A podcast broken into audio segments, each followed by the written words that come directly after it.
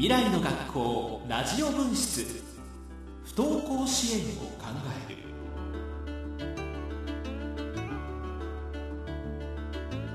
皆さんこんばんは。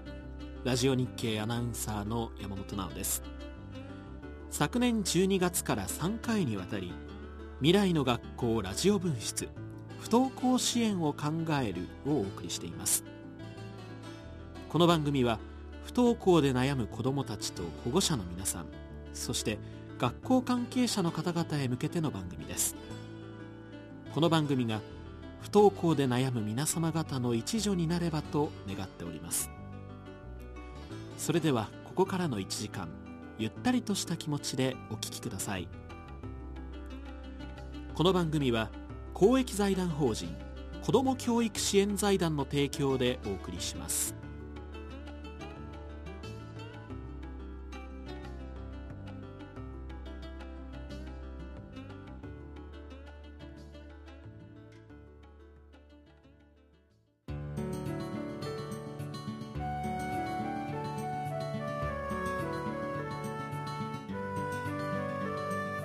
未来の学校ラジオ分室不登校支援を考える。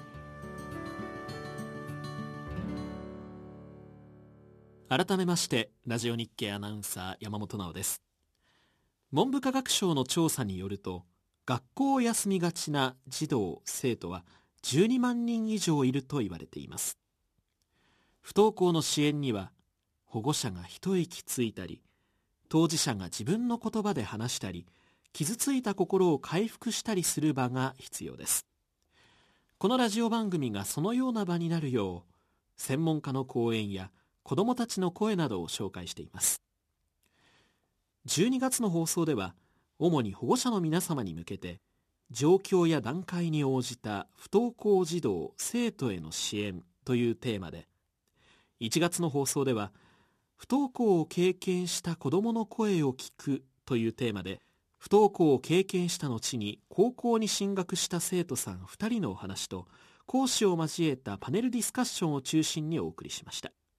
聞き逃した方は番組ホームページのオンデマンドでお聞きください。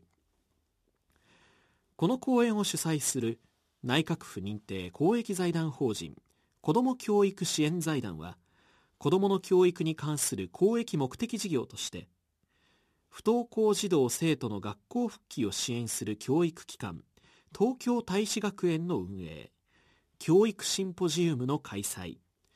教育相談や子育て支援に関する資格認定講座の実施などを行っています。東京大使学園は札幌から福岡まで全国13カ所にあり学園への通学だけでなく家庭訪問や保護者相談カウンセリングなどお子さん一人一人の状態に合わせた支援を行っています。3回目となる今夜は不登校で児童生徒に保護者教員ができることというテーマでお送りします。今回お送りする音声は1月24日に東京大使学園本校で行われた教員対象の教育相談研究会での講演の模様です。講師は玉川大学教職大学院教授で臨床心理士の田原俊二さんです。田原さんは東京大学大学院博士課程を修了後数々の大学で教鞭を取られ現在は玉川大学教職大学院で教授として教育心理学教育相談をご専門とされています。特に不登校いじめなどの問題に実践的に取り組まれカウンセリングを通じて数多くの児童生徒を学校復帰へと導いています。今回の講演は保護者の皆さんにも不登校のお子さんの理解や支援を考える上で参考になる内容となっています。それでは田原俊二さんの講演をお聞きください。ただいまご紹介に預かりました田原と言います。どうぞよろしくお願いします。今日あのお話をお伺いしていると比較的1年目2年目3年目の先生方が半分ぐらいいらっしゃいます。で多分もう大学等ではあの不登校の子どもたちに対する対応は学んできたと思います。ただ保護者であるとかあるいは子どもたちの心理状態または心身の方体の方も含めてどうなっているかについて改めてもう一回学んだことの再整理を今日はしていただければというふうに思います。先に本日の結論これだけは覚えていただきたいということを先に申し上げます。でそれは先生方車乗る時にアクセルとブレーキ非常にうまく使いながら車のこれコントロールをします。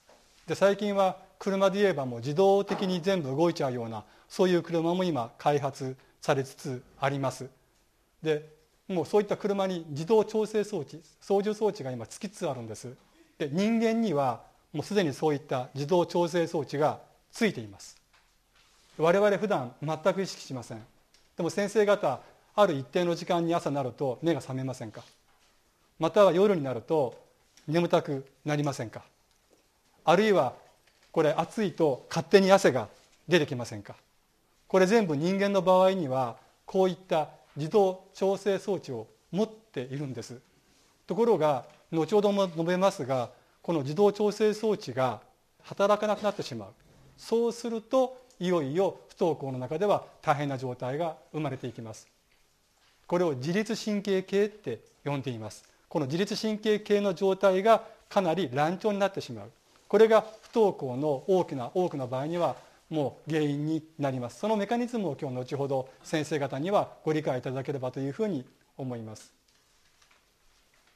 でまず不登校の子ども先生方もご実際に扱ってらっしゃいます。そうするともう引きこもりで今なかなか学校の方に出てこれない。あるいはもう子どもによっては自傷行為繰り返す。もう凶悪行動。これ凶悪行動って強く迫る方の行動ですけどももう手を延々と洗い続けてしまったりあるいはもうこれはあのなんて頭をものすごくもぶつけてしまうことを繰り返す。または特定の考え方が頭に浮かんでそれを延々と考えてしまう。こういった凶悪行動凶悪観念あるいはうつの状態であったりゲーム依存を繰り返して一日何十時間もやっちゃう。薬物依存なんて子供もいるかもしれません。薬物つっても決して麻薬ではなくて特定のこれ風邪薬であったり胃薬であったりこういったものをたくさん飲んでしまう子どももあるいは先生方これご対処なさってるんじゃないでしょうか。あるいは保護者先生方にも暴力を振るう。またはもう子どものように赤ちゃんのようになってしまう。あるいは記憶が全然もういくら先生方教えてもこれ覚えられない。あるいはなかなか寝れないんだっていうふうに子どもたち言うこういった子どもたちもたくさん先生方対処なさっているというふうに思います。これらは実はいずれもさっき申し上げた体の自動調整装置自律神経系の乱調によって実は起こってきます。なぜこういったことが起こるのか体の自動調整装置がうまく働かないのかこの背景にあるのが自尊感情なんです。自尊感情もうもう少し言い方変えればプライドで結構です。またはあの自尊心でも結構です。この自尊心やプライドが不登校の子どもたちかなり傷ついている子どもたちが多々います。でもともと日本人の子どもたち、まあ、これ大人もそうなんです。国際比較をすると自尊感情が非常に低いことが分かっています。これはあの財団法人の一橋教育振興協会が2011年の3月に取りました。4カ国でやったんですけども韓国の場合大体75%以上の子どもたちがもうこう自尊感情私は価値のある人間だと思うかと聞かれるとそう思うと答えます。75%です。それに対して中国の場合には87%です。でアメリカの場合には 89%9 割までの子どもがもう私は価値があると思ってるんでこれ高校生です。ところが日本の子どもたちの場合36%です。ということはこれノーマルな子どもたちです。普通に学校に高校に行けている健常な子どもたちの場合でも約3人に1人しか私は価値ある人間だと思っていない。残りの子どもたちは私価値ないというふうに若干思うかかなり思うかの違い。3分の2の子どもたちが自分は価値がないと思ってる。で不登校の子どもたち学校に行こうとします。でも行けない。だから不登校ですけどももうこういった自分ってなんてダメなんだ。っていうふうに自分に対して何回も何回ももうダメ出しを目の前の子どもたちしてると思ってください。でそういう中で自尊感情が低下していくと自尊心がプライドが低下していくとある一定の心身にこれさまざまな症状が現れてくるということに実はなってしまいます。でまず先に自尊感情これ先生方頭の中を整理してください。自尊感情って何か？さっき言ったプライドです。で先生方にもプライドあると思いますしこれ田原私にもあります。でまずは自尊感情という時には自分に対する評価の感情です。自分はそこそこいいんじゃないとかっていう感情です。好ましいとかあまり好ましくないって思っている感情です。で自尊感情という時に2つ大きく自尊感情には種類があります。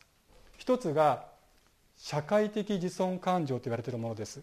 これ何かっていうと他の人と比較して自分は他の人より出来がいいより優れているというふうに思う。そうすると当然自分に対する評価は上がりませんか。もう常に人間ってこれは他の人と評価をしています。でもそうすると常にナンバーワンでなければこれは評価ってもう一点保ちませんよね。もう常に一番でなくちゃいけない。こういう感覚なんです。そうするとこの人一番じゃない時には辛いでしょうね。だからそうするとあるところで当然これ社会的自尊感情誰でもがそういう感情を持ってます。である時に一番じゃなくなるとすごく苦しいですね。もう一回頑張る人がいてもいいしそういう時にいや一番じゃなくてもいい。って人も当然出てくるんです。じゃあもう一つの自尊感情が実はあります。これ基本的自尊感情って言います。一番じゃなくてもいいんです。じゃあどういう感情かっていうと自分って悪い部分もたくさんある。よろしくない部分たくさんあるけどトータルで見ると結構いけてんじゃない？トータルで見るとこういう部分が優れてるからそこそこ自分っていいんじゃないっていう感情なんですよ。例えばですけども釣りが大好きとします。そうすると他の人評価してくれないかもしれないけど一部の人が「あんた釣り名人じゃん」なんていうふうに言ってくれるとこれ本人としてはあこの部分ではプライドが保てませんか。あるいはもうあのものすごく海の動物大好きなんていう人もいます。もうその部分では負けないなんて人がいます。これは別に勉強に結びつかなくてもある特定のものについて自分の自己評価がそこそこ保たれていればというのが実はこの基本的自尊感情ということになります。でこれは言い方を変えればナンバーワンに対してオンリーワンです。であのこういう自分がもう何て言うんでしょうか。もうナンバーワンではないけどももう自分っていう存在自分しかいない。もうそういう自分って悪くないないろんな部分では納得できないけど悪くないなと思うと人間って自分を価値あるものだというふうに思っていけます。もう実はナンバーワンなんて人間はさっき申し上げた通りほとんどいないんですよ。もうそこそこ悪い部分はあるけどこういう部分で自分ってまんざらでもないと思う大抵の人間がこの基本的自尊感情。オンリーワンで大抵の人間はやっているはずです。でこの自尊感情の低下が甚だしいともう少し言い方を変えると自分ってダメだと。他の人と比較してもダメだし自分にはトータルでも取り柄なんか何もない。なんていうふうに自分自身が思ってしまうと。これは大抵の場合周りからはけなされるんです。お前って全然ダメだなとか。もう保護者からは場合によって子どもたち随分言われてるかもしれない。先生方も頑張らせようという意図でおっしゃってても場合によってはそういう自尊感情がプライドが傷ついてる子どもたちがいるかもしれません。そういう低下すると子どもたちに何が起こるか。でこれは別に子どもたちだけじゃありません。大人も実は同じです。プライドが傷つく何が起こるかというと当たり前ですが自分自身の中に大きな葛藤を抱えます。悩みを抱えちゃいます。自分ってダメだっていう悩みを抱えます。で人間関係が大抵の場合うまくいかなくなります。うまくいかない中身って人と適度な距離を保てないんですよ。だからもう妙に先生方のところにものすごく密着していつもも離れずに来る子どもいませんか？で自分を大事にしてもらいたい。この先生ならしてもらえるというふうに思いますからもうものすごく密着してもう申し訳ないけど依存状態で来るお子さんがいます。なかなか放課後帰らないなんて子供いませんか？いつまでも家に帰ればいいのにもう4時5時あんた帰りなさいと言ってもなかなか帰ろうとしない。先生方のところにいつもそばにいるなんて子供。これも距離が保てないんですよね。それから今度は逆に先生方に対しての妙につっけんどんで戦いを挑んでくる。もう常に言葉をもう荒い言葉を投げかける。子供によってはこの両方を先生方に密着する。それができないと今度は非常に過激な言葉を投げかける。こういう適当な距離が保てない子供たちいると思います。で子供たちの心情としてはあの先生はいい人悪い人。もう良いか悪いかの2面しかないんです。ちょうど中間の段階がなかなか存在しえない。こういう子どもたちの場合にもう自尊感情が低くなるとこういったことが現れてきます。思い当たる先生方いらっしゃいませんかね？で保護者に対しても周りの友達に対しても同じような態度をします。もう適切な距離が保てないんです。優しい言葉をかけてくれればもう妙に密着しちゃう。なんてことが起こります。ちょっと頑張りすぎに見てあの厳しく指導すると途端にもうこれは態度が変わってしまうように子どもたちになる。その背景にはもう自尊感情プライドの著しい低下がこの子にあるんだなというふうに思っていただければというふうに思います。でこの自尊感情プライドがさっき冒頭で申し上げた自律神経系にものすごく大きな影響を与えています。自律神経系ってさっき申し上げた通りこれはもう勝手に動いちゃう神経系です。我々みんな持ってます。一応あの自分の意思とは無関係に刺激や情報に反応して体が勝手に、まあ、動いちゃう。っていうふうにあの我々説明しますけども具体的例としてはさっき挙げた汗をかく。これ暑いと汗かきますよね。これなぜかというと汗がこの皮膚の表面に出てきます。で気化熱であのこれがあの蒸発していきます。その瞬間に体温を下げるんですよ。こういうことを実は自律神経系体の自動調整装置は無意識のうちにやります。食べ物を食べると勝手に胃が動きますよね。自分で動かそうなんて思ってないですよね。これも体がもう自動的にそういう反応をしちゃうんです。でこういう機能を我々持ってるんです。で自律神経系って大きく2つの神経系が実はあります。で1つが交感神経と言われている神経系です。もう一つが副交感神経と言われている神経系です。じゃあ交感神経と副交感神経これセットです。これで自律神経系と言います。じゃあ交感神経って何かなんですけどこれまさに今先生方の中で働いています。日中主に働く神経系です。何か例えば子どもたちに対して生徒指導教育相談しなくちゃいけない。当然頑張りますよね。こういう頑張ってる最中に働いている。つまり我々日中動かしている。こういう神経系が交感神経です。当然これは何か上司から怒られた保護者からちょっとさまざまなことでちょっとこういう場合どうですか？っていうようなご指摘を受けた。なんていう場合にももう素早く対応してそのことに当たるように交感神経が働きます。ところが常にもう頑張っちゃうと我々疲れますよね。疲れてある時に休まなくちゃいけない。この休ませるのがもう一つの神経系である副交感神経ということになります。でこの副交感神経は主に夜寝ている時当然そうすると体を休ませますから働いている神経系です。もちろん日中でも何か好きなことをするリラックスするとかあるいは何か好きなテレビ見るとかこういう時にはまた笑うとかこういう時には実は副交感神経が働いています。でね実は副交感神経って極めて重要なんです。これは日中我々動いてますね。で当然疲れます。疲労物質が脳や体にたまります。これ溜まって我々寝て朝起きるとちょっとすっきりしてませんか？うまく寝れるとすっきりしませんか？これ副交感神経が働いて夜寝てる際に体の疲労物質をおしっことかうんことか汗とかこういった形で体の外に出してくれるんですよ。ということはしっかりと副交感神経が働いて寝る状態で寝てる状態でないといずれ我々破綻する。つまり夜昼間動いていて交感神経が働きます。そして夜になってくると副交感神経にうまく我々意識しなくても切り替わる。で朝になるとまた交感神経から交感神経に切り替わるってことができていないとやがて疲労物質がたまって残念ながら体の疲労が極致になってしまう。そうすると後ほど、まあ、冒頭でも申し上げたさまざまな心身に影響が出てしまうことになります。で我々普通は寝れてるんです。ところが日中交感神経が活発に動く。夜もなかなかそのストレスがもう体の中に溜まっていてなんか夜でも日中起こったようなことが延々と頭の中をずっと支配してしまう。なんてなってしまうと先生方の中でも寝れない時期ってありましたか？悩んでしまった辛い時期ってありませんでしたか？もう田原しょっちゅうです。もうしょっちゅう今そんな状態で日々56時間寝てますね。56時間ぐらいしか、まあ、今寝てない状態です。いろんなことが次々に特にこの年度末起こってきます。でそうすると夜もね大抵僕はすぐ寝ちゃうんですけどやっぱ日によって寝れない時があるんですよ。これって日中興奮した交感神経がなかなか休まってくれずに副交感神経に切り替わらないんです。でいよいよストレスを抱えた人たちこれは子供不登校の子供もそうなんですけども残念ながら交感神経から副交感神経に変わりません。寝れないんです。寝れなくて延々となんて自分ってダメなやつだ学校行けない将来どうなっちゃうんだこのままでは自分の将来ないかもしれないいろんな自問自答するんです。お母さんやお父さんからこんなこと言われた。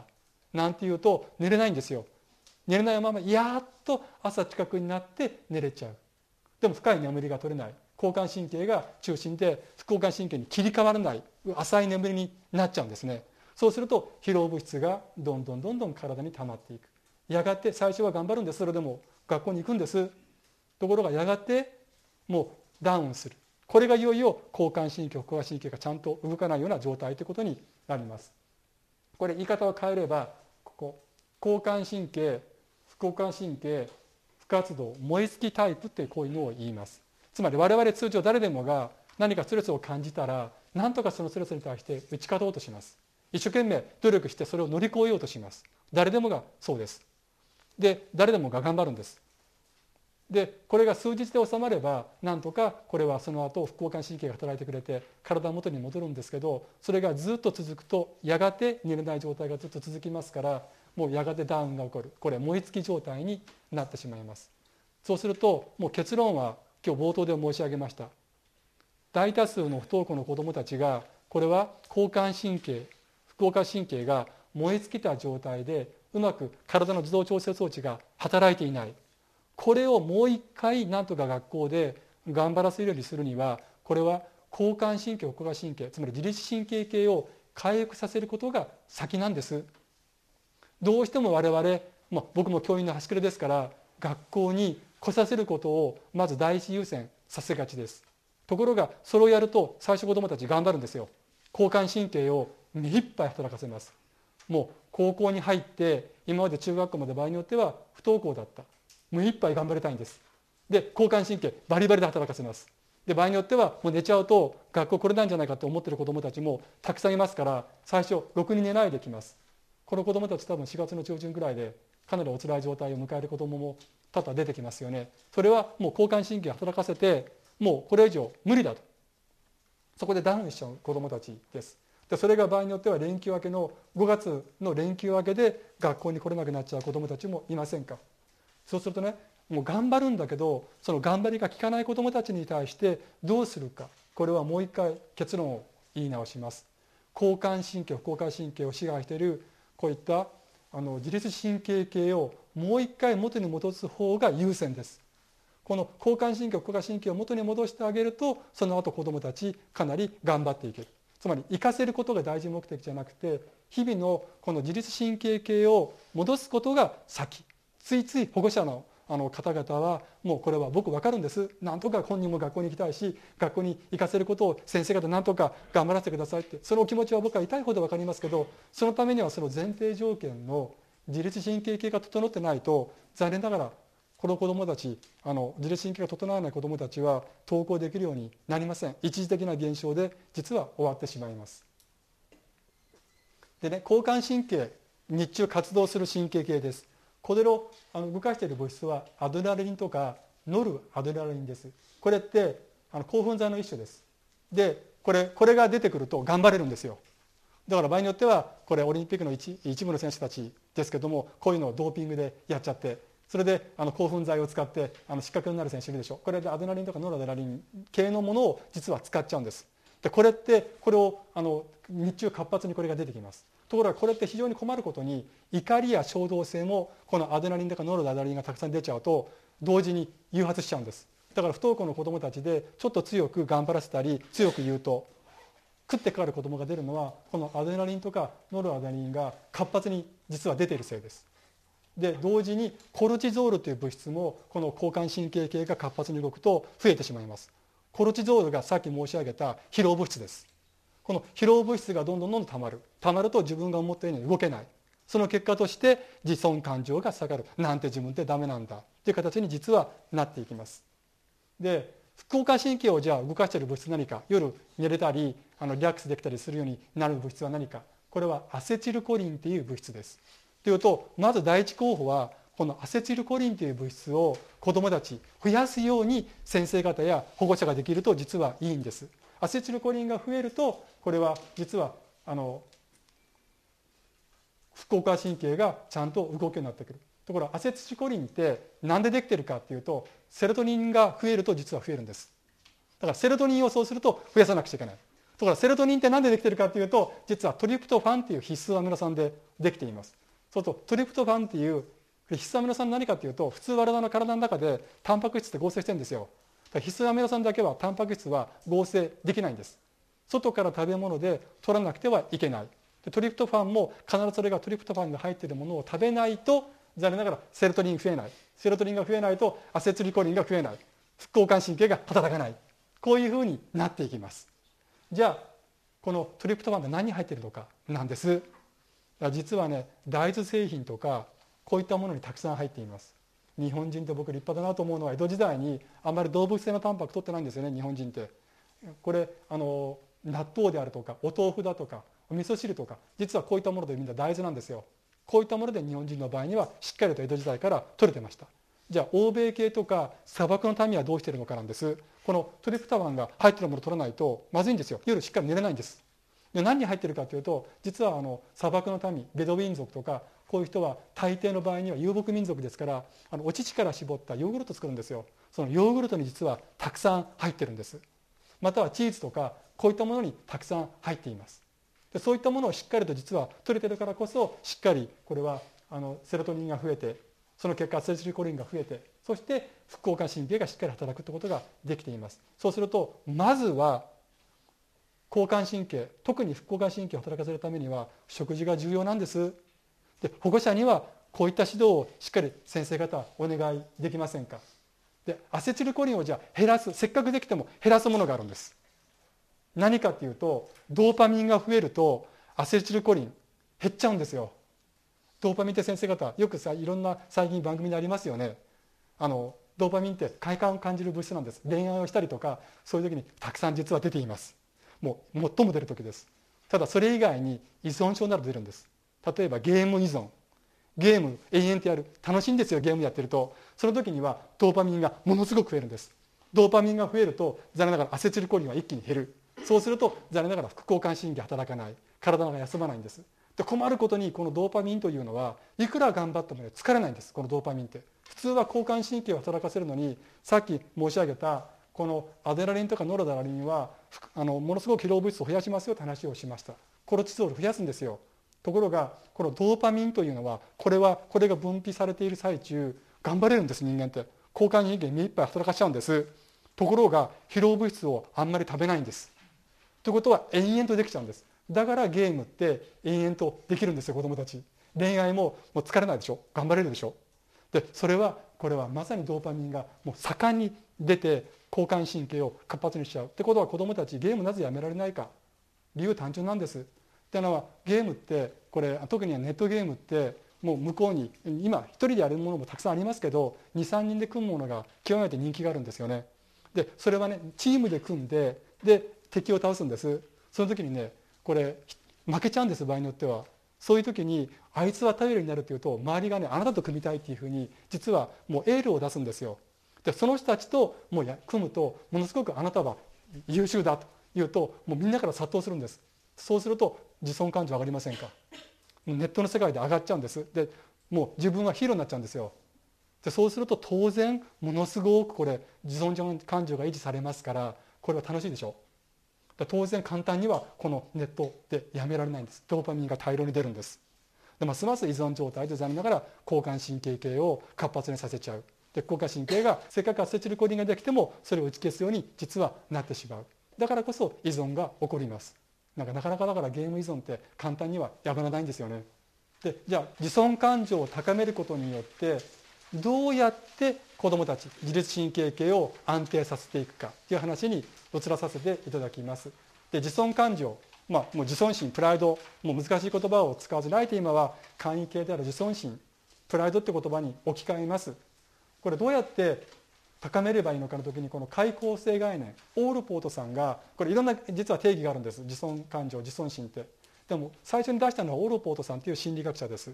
でこの方は、えー、まず一つ目これ自分への愛情自己需要自分を受け止められる。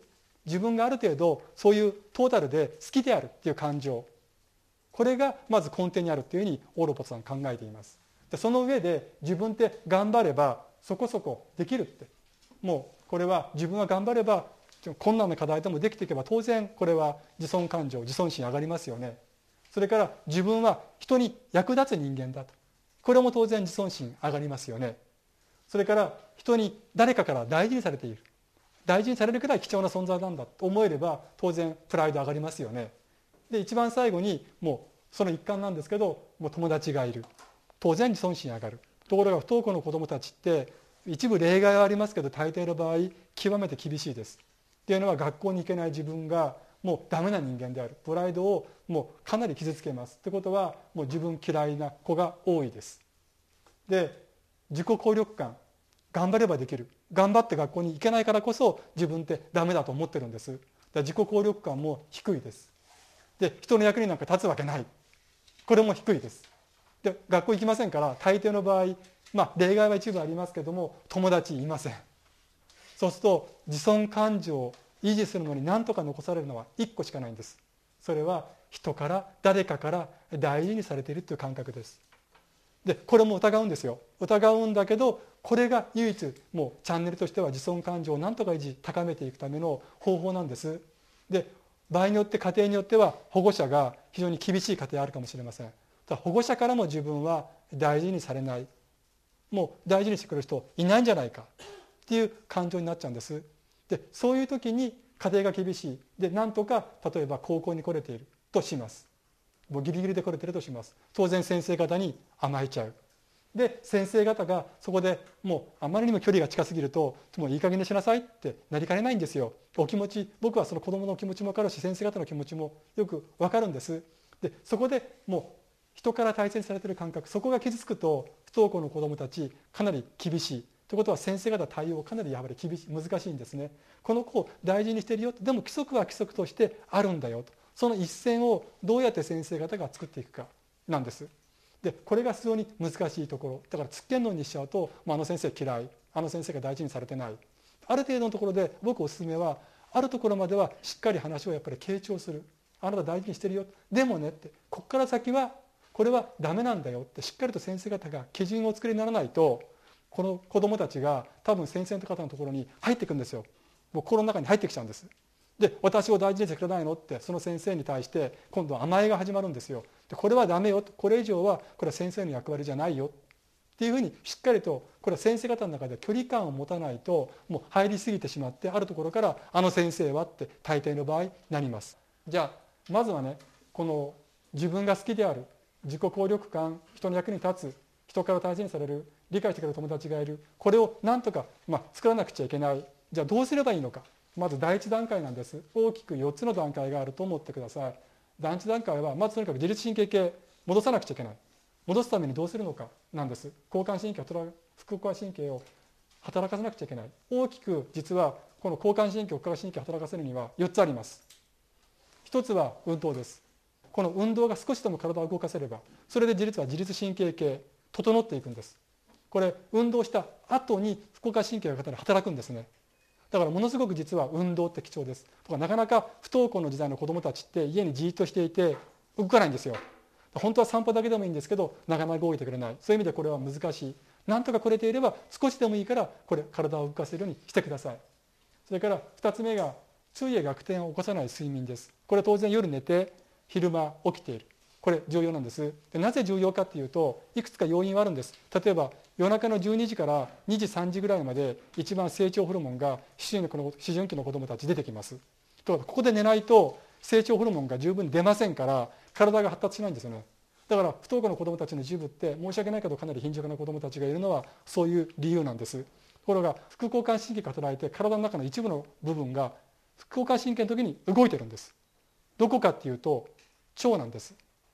腸は小腸大腸は副交感神経が活発な夜に動いています。なんか発想と逆でしょ？先生方の中の一部は。あのもちろん昼間動いてると思ってる先生方いらっしゃったんじゃないでしょうか。もちろん多少動いてるんですよ。でも夜寝てる時の方がたくさん小腸大腸は腸は動きます。でこの小腸大腸が大事なのは寝てる最中にそうすると体の中に血管を通して栄養を運ぶんですよ。そして体全体に栄養を運んでいく。これが夜行われてるんです。日中はむしろ栄養上を栄養を使っている状態です。ところがそれだけじゃなくてもっと大事なことはこの小腸の中に腸の中にたくさん神経伝達物質があります。これが脳に行きます。神経伝達物質何かというと我々の神経系って全部これ電気信号のやり取りでやっています。ところがこの神経繊維ってつながってないんですよ。途中何回も切れてます。その切れてる部分をシナプスって言います。このシナプスを動かすのには実は神経伝達物質今100何種類発見されてます。さっき言ったドーパミンとかセロトニンも全部これ実は神経伝達物質です。これって脳で作ってないんですよ。小腸で作ってるんです。ということは夜しっかり寝て腸がしっかり動いていないと神経伝達物質作らない。作られない。ちなみにさっき申し上げたセロトニンは90%以上が腸腸に腸にあります。脳にあるのはたった10%です。ということは腸がしっかり動くと神経伝達物質ができて脳にそれがいく。そうすると脳がしっかりと動いてくれる。ということは夜寝れない人たちは残念ながら神経伝達物質も十分に作られません。当然思考が十分に働かないという状態になってしまいます。ということはもう昼夜できればあの逆転もう昼夜逆転を起こさないような睡眠にさせたいんです。ところがこれってすごく難しいんです。大抵のお子さんは外実性リズム障害って聞いたことありますか？これ何かというと昼夜逆転完全な昼夜逆転だったらまあ楽なんです治すのが。一番困るのが毎日23時間ぐらいずつ実は睡眠がずれていくんですよ。これを外実性リズム障害って言います。でこういう子どもたちって大抵もう23週間3週間あれば自分はすぐに昼夜逆転治せるって言うんですよ。これ毎日少しずれるからです。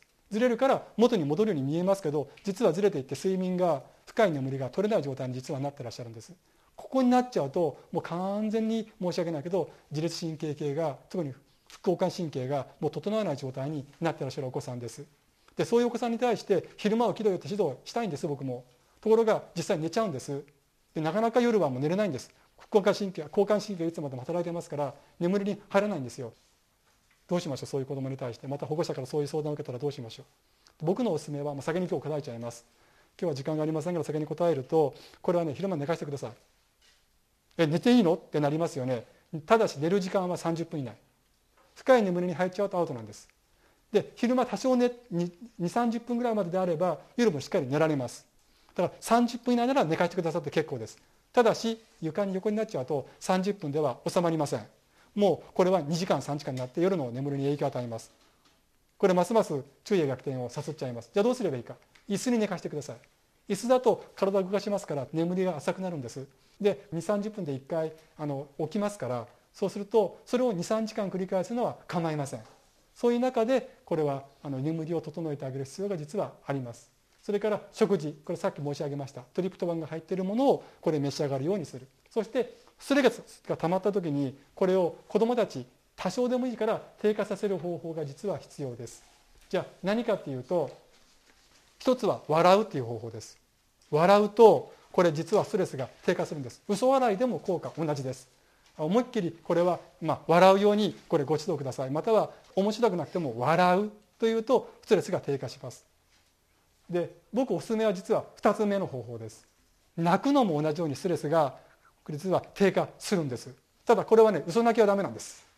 泣くならば本当に泣かないと頭の中の疲労物質が涙を通じてこれ泣くって非常事態なんですね。出てくるんです。だから泣くことが実はストレス発散にはものすごく有効。子どもたちがストレス溜まってきたら。ただし嘘泣きはダメだとするとなんか悲しいものを読んだり見たりしなくちゃいけないんです。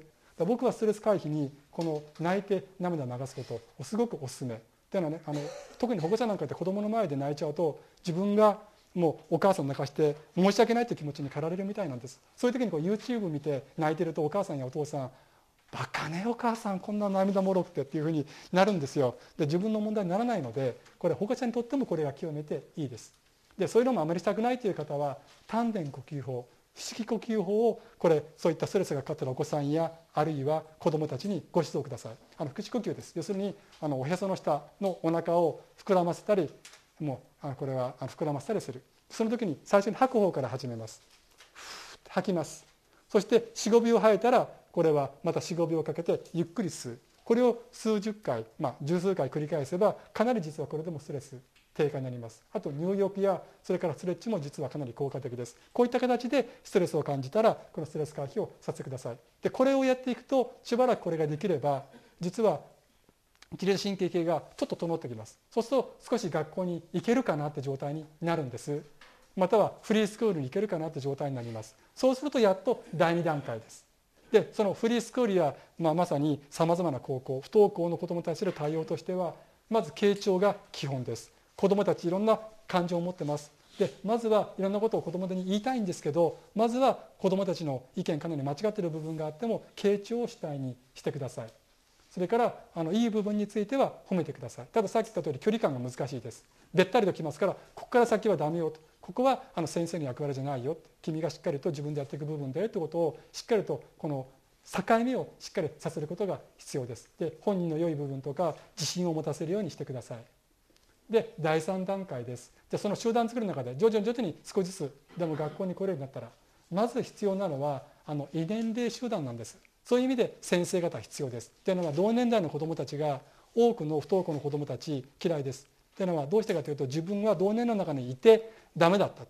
そうするとものすごく劣等感を持ってるんですね。自尊感情低いんです。で異年齢であればまだ楽なんです。年下のお子さんとかずっと上の年齢であれば楽なんです。そういう意味で先生方が関わりそれから高校であれば例えばあの高1の子どもであれば3年生とかもし3年生であれば1年生とかそういう異年齢で考えていくということが必要です。そしてやがて同一同年齢の子どもに徐々に徐々に対応させるようにしていくということを考えてください。そういう中でサッカーであるとかまたはボランティアであるとかこういうことが極めて有効です。じゃあ最初は2年齢の子どもと組ました方がいいでしょうね。やがて同年齢の子どもでやっていく。でボランティアが有効なのはこれは自尊感情を上げるんです。さっき申し上げたようにこんな自分でももっと弱い立場の人がいてしてあげられる。だからそこになんとか異年齢で最初ボランティアをして同年齢の子どもに結びつけていくとだんだんだんだんこの集団の中に入っていきやすい状態が生まれます。そして一番最後いよいよ本格的にあの徐々に徐々に登校させる。いきなり学校登校じゃなくてまず好きな科目だけだとかそういう形で入っていただきたいです。そうすると子どもたち非常に難解的な学校復帰ができるんじゃないでしょうか。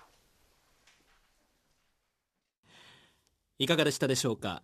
私もこのシンポジウム当日会場で講演を聞かせてもらったんですが教員の皆さんは食い入るような目で、えー、お話を聞いていてまた非常に雰囲気が明るかったのが印象に残っています。続いてこのシンポジウム終了後これまで番組に寄せられたリスナーからのご質問ご感想に対して田原俊二さんにコメントをいただきました。それではお聞きください。えー、まず女性の方からいただいたご質問です。辻さんとおっしゃる方です。小学6年生男児男の子の母です、えー、本人は学校に行きたい。学年の初めは頑張る。しかし途中で辛くなるを繰り返していて中学も地元の公立中学を希望していますがまた途中で辛くなるのではと心配しています。行かれなくなるたびに自己肯定感が低くなってしまうようです。中学で新しい友達ができれば通えるかもしれないという期待もありつつ親としてそのような運任せしかできないのか何か方法は他にないのかアドバイスをいただければ幸いですということです。まず聞いた感想というといかがですか？えこれはねあの詳細がまだわからないので、はい、正しい答えになっているかどうかはちょっと自信が申し訳ないけどありません、はい、ただしこの中でどんどんどんどん子どもが最初は言っていても徐々に徐々に学校に行けなくなる、はい、で行かなくなるたびに自分ってダメなんだ。自己肯定感あるいは自尊感情って先ほど声の中では話をしましたけども、はい、ほぼ同じものだと思ってください。この子については頑張ってもそれがもうできない。自分ってなんてダメなやつだ。というふうな自己肯定感自尊感情がどんどん下がる状況になっています。でこういうケースの場合には先ほど申し上げたようにまずは自律神経系、はい、これをあの安定させることが最優先に実はなっていきます、はい、でその時に多少成功体験つまりこれは頑張らせて学校に何回も何回も行かせてしまうとさらに下がるようであればまずは場合によっては自宅で基本的な生活習慣をしっかりと整えて、はい、でそして外出ができるとかいろんなことを前提条件にしてそれからいよいよ学校ということを考えないといきなり学校ということを最優先してしまうとさらに自分ができないと自己肯定感を下げてしまいます。学校に通うことがこうなんというかゴールなのでもう近道のように学校に行ってもらおうとするんですがそれよりも先にまず生活スタイルというか。その通りです、はい、つまりお母さんとしてはこれは当然学校に行ってもらいたい。かなり頑張らせるんです本人も学校に行かなくちゃいけないと思っていますから、はい、さらに頑張ってしまう。ところがそれは目標になってしまうと今度は自律神経系が安定をしていませんからどうしてももう整わないんです。まずは自律神経系を整える。そのために先ほど講演で申し上げたように生活習慣を整えるとか夜しっかり寝るとか食事をしっかりとるとか多少運動をするとかそれが安定した上でもう一回学校に行かせるというトライが必要だと思います。この辻さんとおっしゃる方のメールの最後に中学で新しい環境で友達ができれば通えるかもしれないという期待もありつつというふうにも書かれているんですが、うん、友達ができる確率というかできやすくもなっていく。これはね小学校と違って中学校は、今度はあの教科制なんですよ、はい、今までみたいに一人の先生がずっと見ていただくわけにいかないんです、はい、そうすると大変申し訳ないのは自律神経が整えない中で行ってしまうとよりめげやすいもうより大変な状況が生まれてきます、はい、ですからまず自律神経系を安定させでやっぱりちゃんと睡眠が取れない、あるいはこれはちゃんと食べられない状況。で本人もあまり動かない状況であればまずはお母さんも大変だと思うけどフリースクールとかこういうことも場合によっては検討していただきたいんです。それはお一人で考えないで小学校のスクールカウンセラーとかそういうところに相談をしていただいてまずはこの子がそういうフリースクールに通えるまたは適応指導教室に通える状況を作ってそこである程度通えるようになったら中学校っていう選択肢も考えていただきたいんです。でそういうフリースクールに通うというのは通うことが実は目的でそれはなぜかというと、はい、これは自律神経系を安定させるためなんです。なるほど。だそれができないで無理していくとまた行けなかった、はい、中学校でもっともっとこれはたくさんの先生が次々にやってきますので、はい、その状況が1人いた先生ならまだ分かりやすいんですけど、うんはい、分からませんのでこれは余計そういった破綻が起こりやすい状況になります。えー、続いても女性の方からいただいたあご質問です。はじめまして。このようなところに相談するのも初めてで何からお話ししたらいいのか分かりませんが送らせていただきます。長男一人息子です、えー、この長男の不登校のことでご相談があります。初めはただの怠け癖かと思い学校行きなさいとかこちらも言っておりましたが今ではちょっと違うのかなと思い始め学校で何かあったの？と聞いてみましたが何もないなんかだるいと言って学校に行かなくなりました。息子と今後どうやって接していくのがいいのでしょうか？どうぞよろしくお願いします。ということです。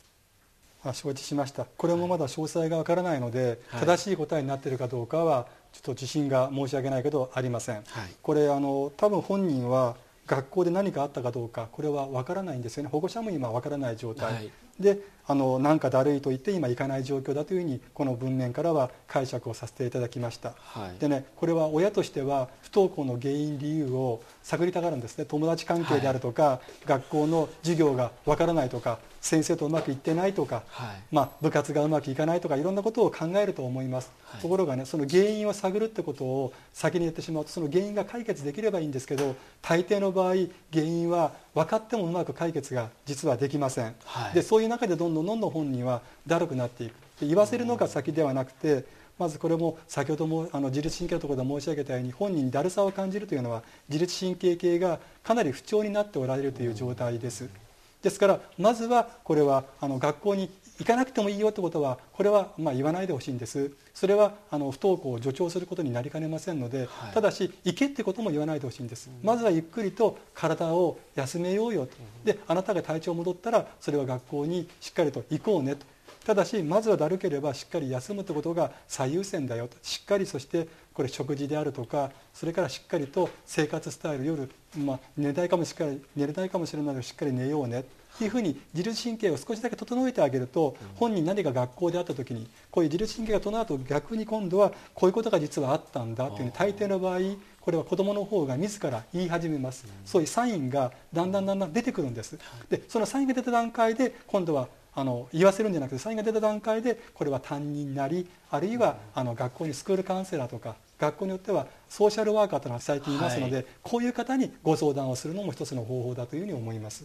まず自律神経系の方に何か原因がもしかするとあるのかもしれない、うん、またはひょっとしたら本当にこの友人関係でトラブルが起こって、はい、もう辛い思いしてるんです。でもそれを無理やり言わしてもでそれを今度は先生なりに保護者が言っても問題片付かないんですね。まず自分がこの問題に対してどういうふうにこれは今考えていて頭の中の整理をしてあげないとそのためには自律神経を休まないとちゃんと言えないんですよ。だから、自分から言うっていうことをできるだけ待ってあげてほしいんです、え続いて男性からのご意見です。40代保護者の課長代理さんとおっしゃる方です。えー、私は2児の父親です。昨年4月に長男が小学校へ入学し現在は普通に学校へ通っています。ただ番組を聞いているといつ自分の息子も不登校になるのではといった心配もあります。次回の放送も含め今後の子どもへの向き合い方子育ての参考にしたいと思います。これご指摘の通りです。これはねあの不登校の原因としてどういうことが子どもがあれば不登校になるかって研究今まで随分たくさんしてるんです。でも結論としては誰でもこれは不登校になり得る。ということが実は結論です。で文科省もそういった今意見に立っています。昔はねこういうことがあれば不登校になりやすいとかってことはあったんですけど、はい、不登校とかいじめに関しては誰でもが不登校になり得る。そういう意味でこの今回の保護者様のこれご心配っていうのは僕はよく分かります、はい、ただ誰でも実は起こり得るんです。そういう時に起こって実際にどうしようか、うんこれ起こる前に心配をするとより保護者やそのお母さんお父さんなんか変だぞというふうに子供が考えちゃいますから、はい、起こってから考えればこれ済む問題です、はい、ただそういう時にそういうことがもし万が一お子さんに起こればちなみに中学校であれば3 5 6人に1人が不登校なんですよ。小学校の場合には300人弱に1人が実は不登校なんですつまりそのくらいたくさん実は不登校ってあるんです。だからこれは誰にでも起こり得る、はい、ということにまずまずお考えください。我が子に起こって大抵の場合原因探し始めちゃうんです、はい、でもねその原因探しではなくて起こって。でそれは原因は本当に大抵の場合はわからない。ただ起こった時に保護者は大抵一人で悩んじゃいます。でその一人で悩むんではなくてこういう時にどうしたらいいだろうかというふうにご相談をすることが必要です、はい先ほど私講演の中ではあの子どもに起こる自律神経系の不調の話をしました。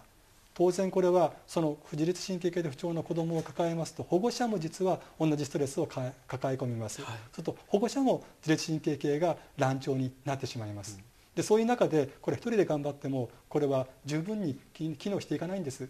これはもう先生なりあるいはこれはあの民間のところでも結構ですスクールカウンセラーであっても結構です。こういう方に相談をして自分がいっぱいいっぱいで相談することによってストレスが低下していくんです。そういうふうに人に相談するということをためらわないという態度が必要になってきます、はい、あの早い段階からそういった可能性も起こるかもしれない。起こったらどうしようって考えるこのお父さん本当にいいお父さんかなと。いやいいお父さんと思いますけど逆に心配をね しすぎちゃうと、はい、逆にそういうストレスを子供になかなか、ね、やるとすれば子供と目いっぱい例えば僕も休日もお父さん休みたいですよ、はい、休みたいけどもできれば子供と一緒にまず遊ぶとか、はい、一緒にいろんな活動をするとかそういうことを優先させればむしろ不登校起こらないです。はい。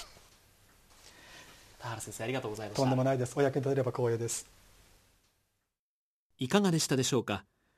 不登校でお悩みの生徒さん保護者の皆さんへのヒントになればと思っております。今回ご紹介したメール以外にも数多くの感想質問を頂戴しました。ありがとうございます。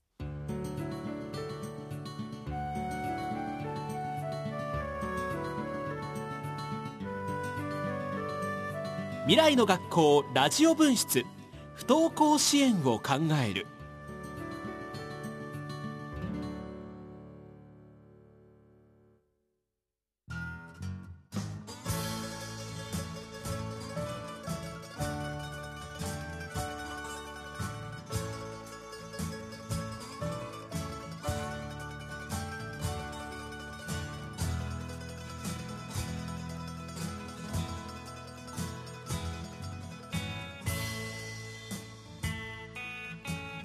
ここで公益財団法人子ども教育支援財団からのお知らせです。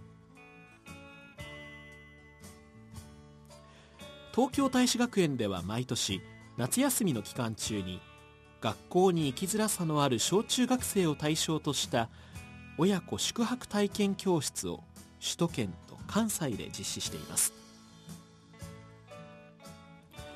この番組に登場した伊藤美奈子さんや田原俊二さんもアドバイザーとして深く関わっています。事前のオリエンテーションや教室後の振り返り会などもあり丁寧なプログラム構成が高く評価されています。この教室に参加して自信を取り戻したり学校復帰を果たすお子さんもいます。ご関心のある方は首都圏は東京大使学園本校関西は芦屋校にお問い合わせください。例年6月頃から募集を開始します。また子ども教育支援財団では2016年度の事業活動を報告する会報を3月末に発刊する予定です。会報をご覧になりたい方2017年度の教育シンポジウムの予定を知りたい方は番組ホームページにあるメール投稿フォームからご連絡ください。また東京大使学園の見学は随時受け付けておりますのでお気軽にお近くの学園にお問い合わせください。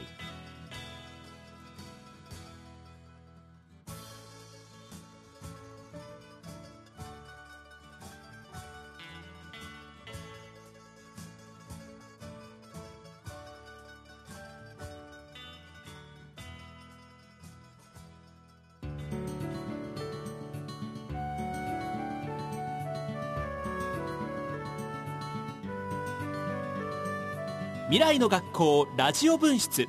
不登校支援を考える。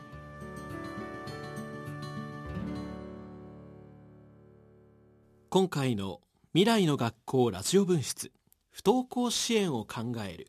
いかがでしたでしょうか？今日の放送をもう一度聞きたいという方はラジコのタイムフリー機能を利用すると1週間お聞きいただけます。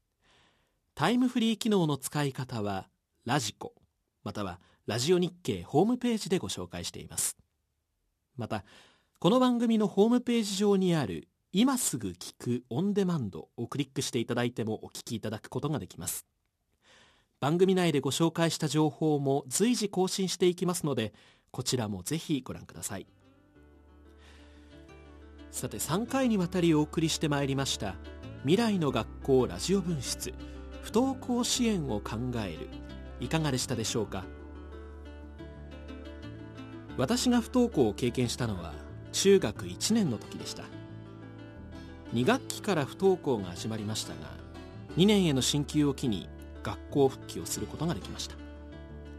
その時私は人生は常に次のステージを用意してくれていることを教わりました。あれから14年。これまで何度も人生の岐路分かれ道に立たされましたが次のステージがあることを信じてここまでやってこられました。この番組をお聞きのリスナーの皆さんにも次のステージが見つかることを心よりお祈りしております。不登校はいつ誰にでも起こることで決して特別なことではないということを忘れずに傷ついた子どもたちの自尊心が回復するのを優しく温かく見守り手助けを求めてきた時にそっと手を差し伸べる。そんな大人でいたいと私自身強く思っております。番組では引き続き不登校で悩んでいるという方。皆さんの身近に不登校で悩んでいる方からのお悩みご意見ご要望などを受け付けております。応募は番組ホームページにあるメール投稿フォームからお願いします。お寄せいただいたご意見ご感想は今後の番組作りの参考にいたします。それではまたこの未来の学校ラジオ分室でお耳にかかれる日まで。ここまでの番組進行はラジオ日経アナウンサー山本直でした。この番組は公益財団法人子ども教育支援財団の提供でお送りしました。